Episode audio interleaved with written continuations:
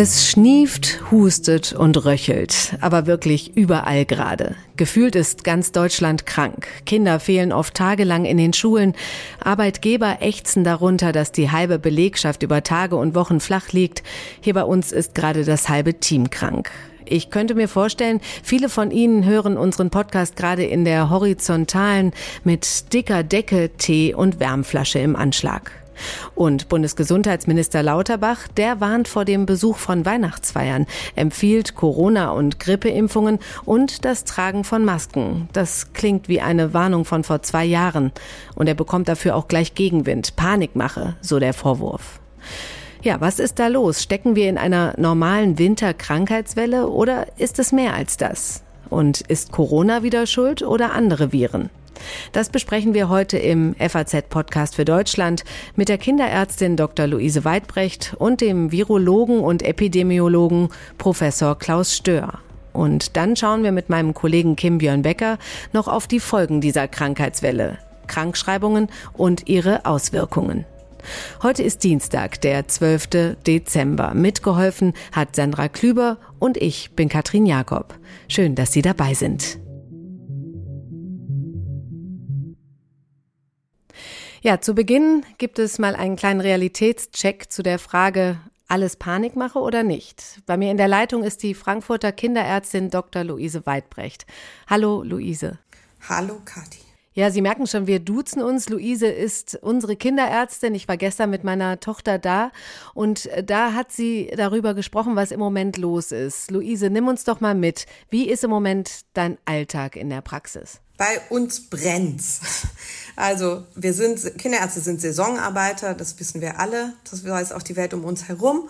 Ähm, seit November wird es mehr und seit letzter Woche ähm, brummt es wirklich, dass wir nicht hinterherkommen. Und gestern war so ein Tag, wo wir nicht zum Luftholen gekommen sind. Mhm. Wir arbeiten und arbeiten und arbeiten und alle sind trotzdem frustriert, weil wir sind nicht erreichbar, weil es einfach viel zu viel ist und alle sind gefühlt krank. Hm. Ist das die normale Herbst-Winterwelle oder ist das Gefühl richtig, dass es einfach mehr ist als sonst? Also ich habe gestern mal nachgeschaut, um so ein bisschen mein Gefühl Hilfe, das ist doch viel zu viel. Also liegt es an mir oder ist es wirklich so? Und man sieht ganz deutlich, dass seit letzter Woche die virale Krankheitswelle nochmal anders losgelegt hat. Es ist weniger als letztes Jahr um die gleiche Zeit, wobei letztes Jahr wirklich der schlimmste Winter war, an den sich alle Kinderärzte und Ärztinnen erinnern können. Mhm. Und es ist viel, es ist viel Virus. Wir haben dieses Jahr noch nicht richtig Influenza, die war letztes Jahr schon Weihnachten da. Wir haben RSV, wir haben Rhino, wir haben Adeno, wir haben ganz viel hochfieberhafte Virusinfekte und die Kinder sind heftig krank und lang krank und entsprechend die Familien in Not. Und das bedeutet halt auch, dass wir die Kinder nicht nur einmal sehen, sondern oft mehrfach, weil die nicht so schnell wieder gesund sind, wie wir das normalerweise gewöhnt sind. Hm, das Gefühl hat man, dass es insgesamt länger dauert, oder? Genau. Also die Kinder fiebern teilweise sieben Tage oder noch länger und dann machen die Eltern sich berechtigt Sorgen. Ne? Das kennen wir alle. Drei Tage Fieber ist okay. Am vierten Tag denkt man schon so ein bisschen, äh, mhm. komisch. Und dann wird man auch berechtigt unruhig und dann finde ich es auch richtig, dass wir Ärzte und Ärztinnen die Kinder sehen. Aber das ist tatsächlich heftig. Also gerade. sind die Leute nicht empfindlicher geworden und gehen schneller zum Arzt? Gibt es da so eine Faustregel? Ab wann sollte man zum Arzt gehen? Wenn man sich Sorgen macht um das Kind, finde ich, sollte man immer es überprüfen lassen. Drei Tage Fieber ist meistens echt harmlos, vor allem wenn die Kinder essen und trinken und gut auf Fiebersenkung reagieren. Und ab Tag drei, finde ich, sollte man, darf man gerne sich mal melden. Und dann kann man auch am Telefon manchmal ja beraten und sagen, sie können noch warten. Und natürlich bei den ganz kleinen Kindern. Also fiebernde Kinder unter sechs Monate die gehören zum Kinderarzt auf jeden Fall. Hm. Und du sagtest eben, also Erkältungskrankheiten, Erkältungsgeschichten. Äh, ist Corona auch gerade Thema oder ist das weniger ein Thema? RS-Virus hatten wir letztes Jahr ganz doll. Was sind so die Hauptgeschichten? Also Corona ist ein bisschen ein Thema in der Kinderheilkunde, aber da sind die Kinder nicht so krank. Die sehen wir tatsächlich seltener, es sei denn, die kriegen dann noch zusätzlich eine Mittelohrentzündung, sondern meistens ist es da so, dass die Eltern anrufen und sagen, mein Kind ist krank. Wir sehen bei den größeren Kindern eben dieses ganz viel so hochfieberhafter Virusinfekt mit Holzweh, Kopfweh, Gliederschmerzen, hohem Fieber und wir haben viele kleine mit Bronchitis. Und da ist sicher auch ein großer Teil RSV. Subjektiv finde ich es nicht so schlimm wie letztes Jahr. Letztes Jahr hatten wir mehr Krankenhauseinweisungen und letztes Jahr hatten wir diese große Not, dass wir keine Betten gefunden haben und ich habe meine Patienten von Rüsselsheim bis Fulda bis Darmstadt geschickt. Mhm. Und jetzt ist es auch schwierig, aber es ist nicht so schwierig wie letztes Jahr. Zum Glück war das war wirklich dramatisch.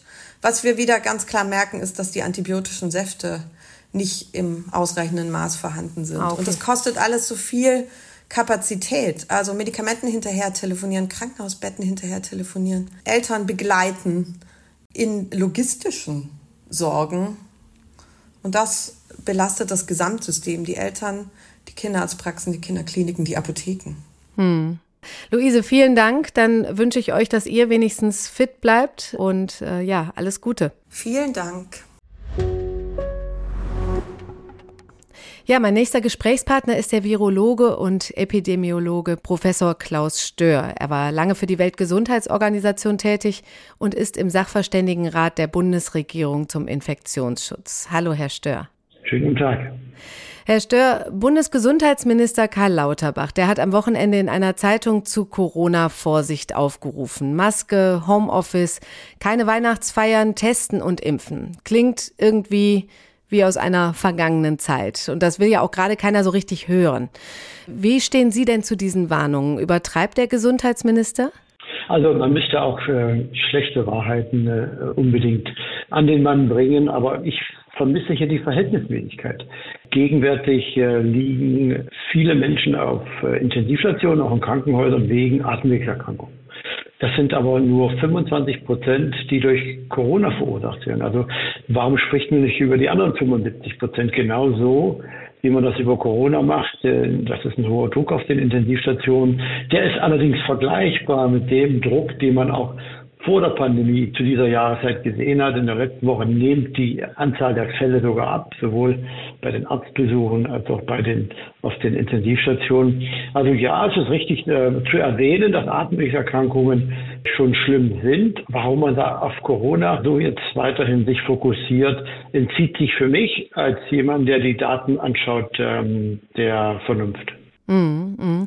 Wie groß ist denn Corona noch als Problem? Ja, man kann das in Prozentzahlen äh, wiedergeben. Es gibt verschiedene Beobachtungsstellen. Eine die, die, sind die Arztpraxen. Wie viele Personen kommen dort mit Atemwegserkrankungen hin? Dann fragt man sich, wie viele von denen, die dann hinkommen, haben so eine Influenza-ähnliche Erkrankung. Dann kann man fragen, wie viele äh, haben denn schwere Erkrankungsverläufe, wie viele liegen auf den Intensivstationen. Und mhm. die Zahlen sind hier so, dass eben andere Erreger, zum Beispiel Rhinoviren oder Enteroviren oder RSV-Viren, einen viel größeren Anteil gemeinsam ausmachen als Corona. Bei den Kindern zum Beispiel zwischen 0 und 2 Jahren sind 70 Prozent RSV-Viren.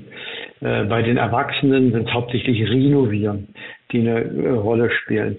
Coronaviren sind natürlich wie alle anderen Atemwegserreger auch jetzt äh, frequent da. Aber man muss das eben in die entsprechende, in das Risikoverhältnis hineinsetzen. Und ja, wir nähern uns dem Winter. Wir kommen in die Atemwegssaison hinein. Ja, es wird einen hohen Druck geben äh, auf die Krankenhäuser, auf die Ärzte. Äh, aber dann sollte man auch an die Influenza-Impfung äh, erinnern und man sollte sich selbst vielleicht auch erinnern, wie man mit solchen Situationen vor der Pandemie umgegangen ist. Äh, haben die Leute an die Maske gedacht? Äh, wie war ihr Risikoverhältnis? Es hat sich auch einiges verschoben. Schauen Sie, man hat ja während der Pandemie Kinder auf Fahrrädern gesehen, die eine Maske getragen haben, aber keinen Helm. ähm, es gibt immer weniger Schwimmbäder, wo Kinder auch kein Schwimmen lernen können. Man wollte den Kindern sogar die äh, Impfung mandatieren.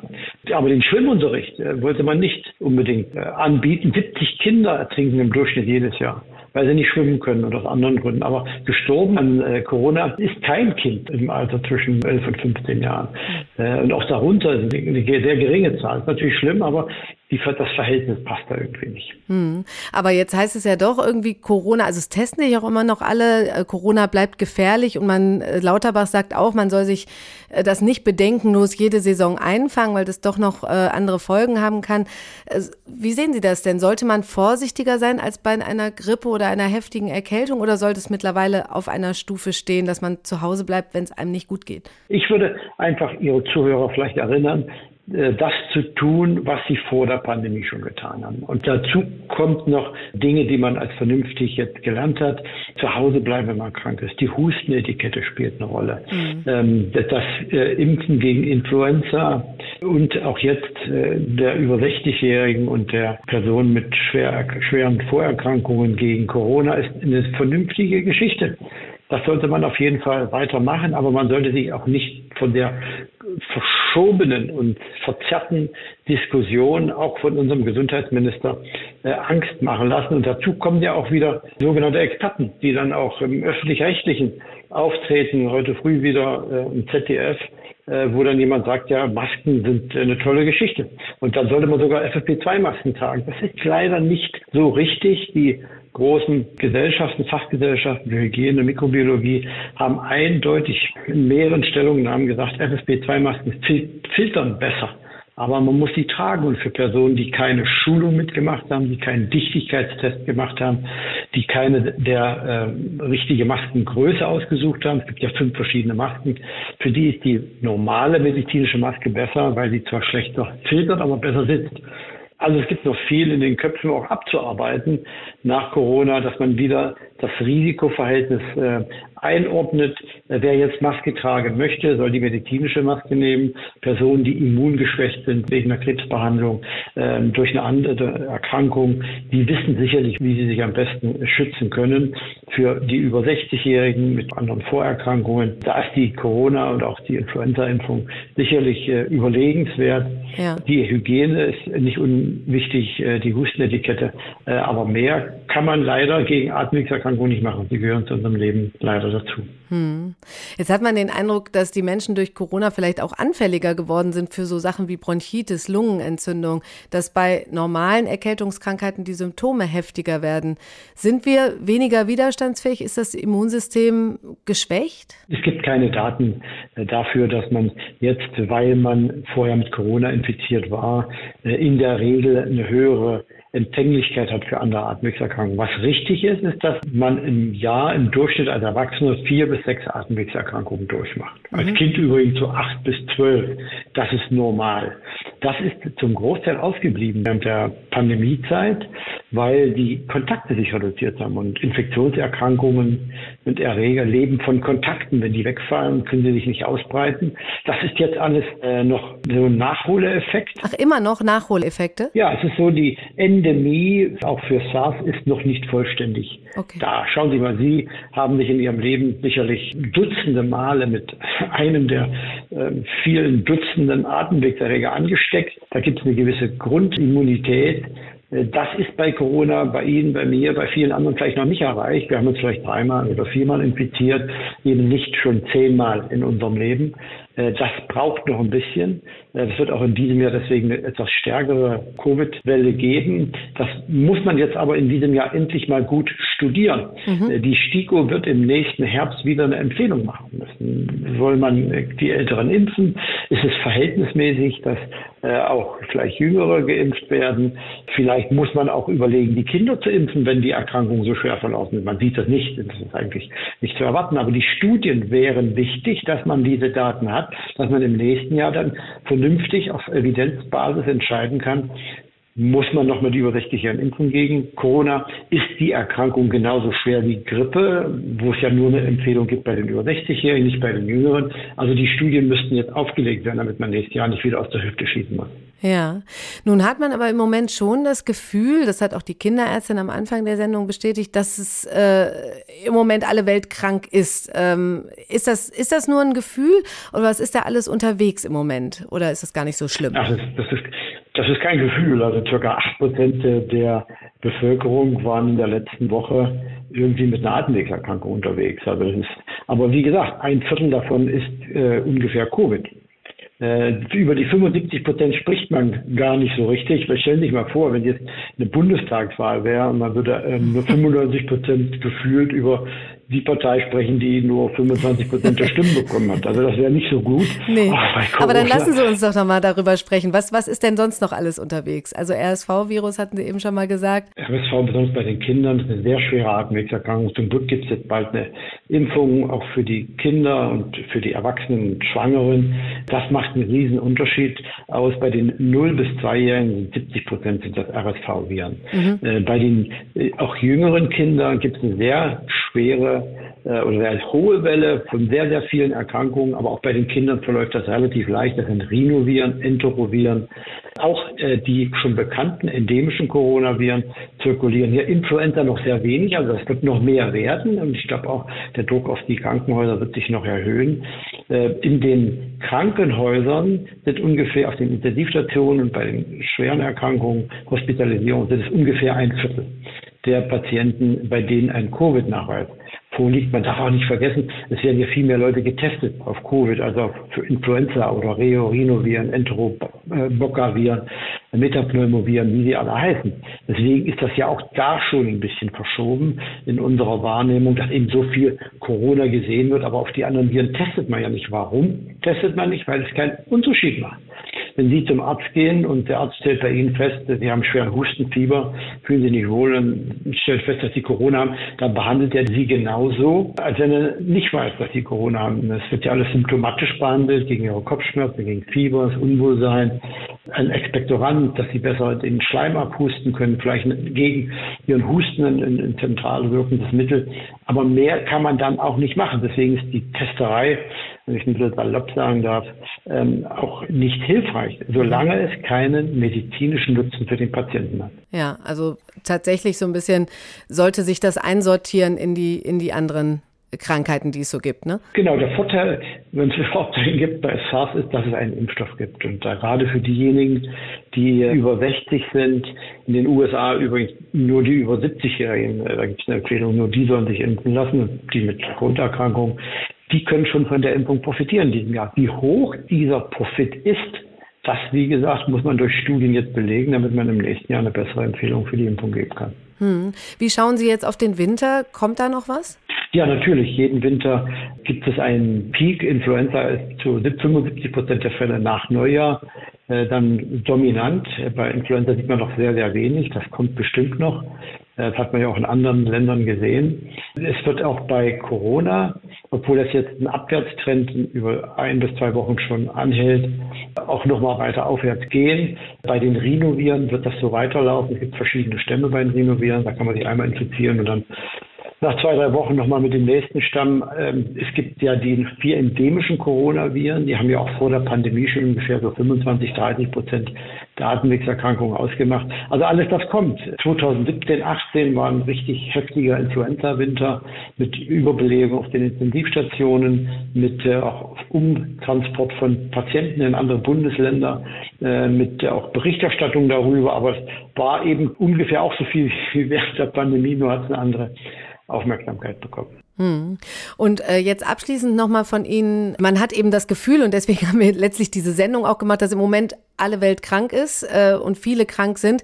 Ist das eine außergewöhnliche Saison oder haben Sie das Gefühl, das ist im Rahmen sozusagen? Also es ist eine sicherlich zu erwartende Zunahme von Atemwegserkrankungen in diesem Jahr eingetreten, aber mit zwei ähm, Besonderheiten. Es, die Endemie ist noch nicht ganz erreicht. Es wird sicherlich noch etwas mehr als im Durchschnitt Corona-Infektionen geben. Und zweitens äh, sind die anderen Atemwegserkrankungen auch noch ein bisschen im Rücklauf. Also hier gibt es noch einen Nachholeffekt. Aber es wird aus meinem Blickwinkel gibt es keine Indikation dafür, dass irgendwelche Maßnahmen notwendig sein müssten, um das Allgemeinwohl zu schützen, also irgendwelche zentralen Maßnahmen, weil die Überlastung der Krankenhäuser äh, oder Belastung der Krankenhäuser des Allgemeinwohls nicht so diesen Zustand erreichen wird.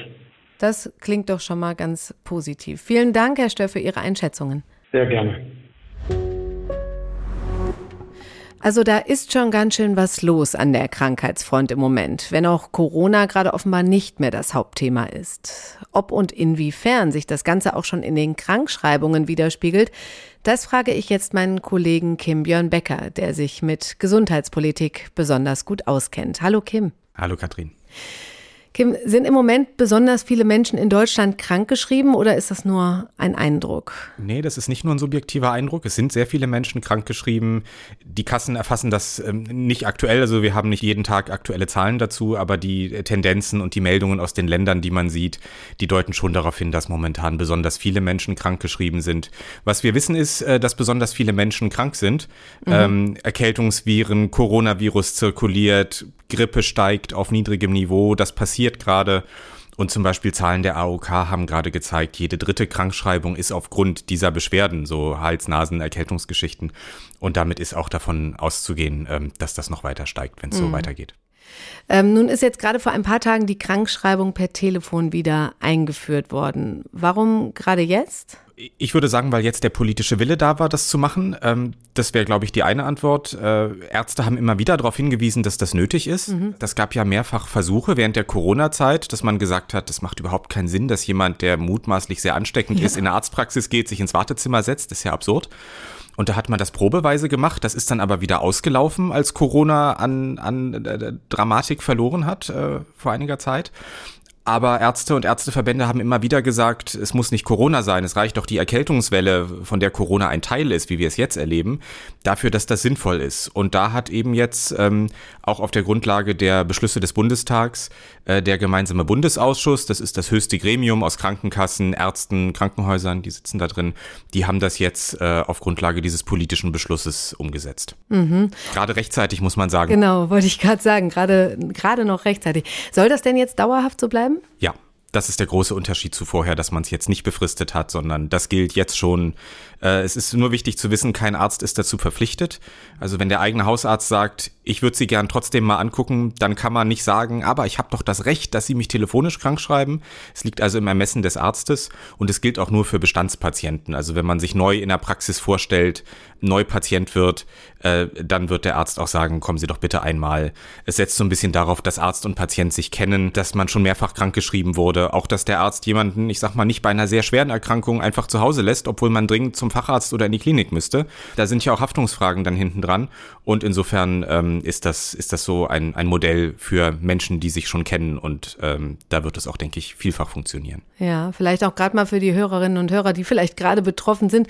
Ganz kurz, wie funktioniert das? Ich rufe einfach an und sage, mir geht's nicht gut. Man ruft an, schildert seine Symptome, die sogenannte Anamnese wird dann telefonisch gemacht und dann wird man ja in der Regel gefragt, möchten Sie eine Krankschreibung haben? Ähm, das bejaht man dann, wenn es einem schlecht geht und bis zu fünf Tage kann der Arzt das machen. Äh, während dieser Modellversuche waren es mal sieben Tage. Also man hat das ein bisschen runtergedreht, mhm. um zu sagen, na, wenn ich jemand eine ganze Woche krank schreibe, ist es ja schon was Schwerwiegenderes. Äh, bei fünf Tagen, das ist noch immerhin eine ganze Arbeitswoche, aber da hat man eben gesagt, lieber den Zeitraum ein bisschen kürzer machen und die Verlängerung wäre dann auch nicht nochmal am Telefon möglich. Also man will einfach ausschließen, dass Menschen doch irgendwo was Ernsthaftes haben und der Hausarzt sieht es nicht, weil man es am Telefon einfach vielleicht gerade nicht hört oder nicht merkt. Das ist der Hintergedanke. Ja, die Gefahr gibt es natürlich. Aber mal Hand aufs Herz, könnte das nicht alles auch dazu führen, dass sich noch mehr Menschen krank schreiben lassen, wenn es quasi so viel einfacher wird? Ja, ähm, würde man natürlich, also aus meiner persönlichen Sicht würde ich sagen, das ist ja gut, denn wenn jemand krank ist, äh, sollte die Person sich erholen und nicht arbeiten, schon gar nicht andere Leute anstecken, aber sich vor allem erholen. Die Arbeitgeber finden diese telefonische Krankschreibung so mittelmäßig gut. Da gab es sehr kritische Stimmen von Arbeitgeberverbänden, äh, die natürlich kein Interesse haben, dass der Krankenstand unnötig weiter steigt. Und sie sagen, ähm, wir haben ja ein funktionierendes System und das hat bisher immer gut geklappt. Warum muss man das jetzt verändern? Ähm, Ärzte sehen das anders und haben da natürlich mehr die Interessen der Patienten im Blick. Hm, nun sind wir gerade in einer Krankheitswelle. Sind denn schon Auswirkungen der aktuellen Welle in den Betrieben zu spüren? Gibt es da schon Indikationen? Ich habe zum Beispiel gehört, dass hier im Rhein-Main-Gebiet Bahnen und Busse ausfallen wegen des hohen Krankenstands bei den Fahrerinnen und Fahrern. Ähm, gibt es da noch mehr Beispiele oder hast du da schon was gehört? Das hängt ja immer vom Unternehmen ab, wie gut es das abfedern kann. Ja. Also ein Busunternehmen kann das natürlich kaum abfedern ich sag mal, wenn sich jetzt ein Zeitungsredakteur nicht gut fühlt, da kann man auch mal ein, zwei Tage zu Hause bleiben. Das mhm. würde auch gehen. Ähm, ein Busfahrer hat die Möglichkeit nicht. Das hängt dann sehr stark von der, von der Branche ab, ob es da zu Einschränkungen kommt. Mhm. Und wie steht es um die Kliniken? Müssen wir uns da Sorgen machen? Da wurden ja zeitweise mal OPs verschoben, Betten gesperrt. Äh, sind wir da schon wieder auf dem Weg dahin oder noch nicht? Ich sehe keine Hinweise, dass uns sowas bevorsteht. Das weiß man natürlich nicht. Also wenn wir jetzt eine sehr heftige Grippewelle bekommen, das fängt ja gerade erst an, dass die Zahlen so ein bisschen hochgehen, oder falls doch Corona nochmal stärker werden sollte oder letzten Winter diese RSV-Welle, wenn sowas kommt, kann das natürlich vereinzelt dazu führen, dass einzelne Stationen schon an die Grenze kommen. Oder wenn es vermehrt kleine Kinder betrifft, das hatten wir letzten Winter auch, dass dann mhm. die pädiatrischen Abteilungen isoliert Probleme kriegen. Dass man so eine Situation wie bei Corona hatte, glaube ich, im Moment müssen wir nicht befürchten. Aber der Winter ist ja noch lang. Das stimmt. Nee, aber dann wollen wir es auch mal nicht beschreien. Dann ist ja auch gut, wenn man mal gute Nachrichten hat. So schlimm ist es noch nicht. Wir bleiben optimistisch in dieser Vorweihnachtszeit. Alles klar, Kim. Vielen Dank für deine Zeit. Danke dir. Also so ein bisschen Optimismus in der Vorweihnachtszeit, das tut uns doch ganz gut. Auf der anderen Seite ist es schon so, im Moment liegen viele Menschen in Deutschland krank im Bett, acht Prozent der Bevölkerung, sagt der Virologe Klaus Stör. Corona hält er nicht für das Hauptthema und hält die Warnungen von Gesundheitsminister Karl Lauterbach auch für übertrieben. Wenn es Sie, liebe Hörerinnen und Hörer, gerade erwischt hat oder Ihre Kinder, egal ob Corona oder ein anderes Virus, dann wünsche ich auf jeden Fall gute Besserung. Morgen ist hier mein Kollege Felix Hoffmann für Sie da. Er schaut auf die Weltklimakonferenz COP28. Und damit verabschiede ich mich von Ihnen und wünsche Ihnen noch einen schönen Abend. Machen Sie es gut.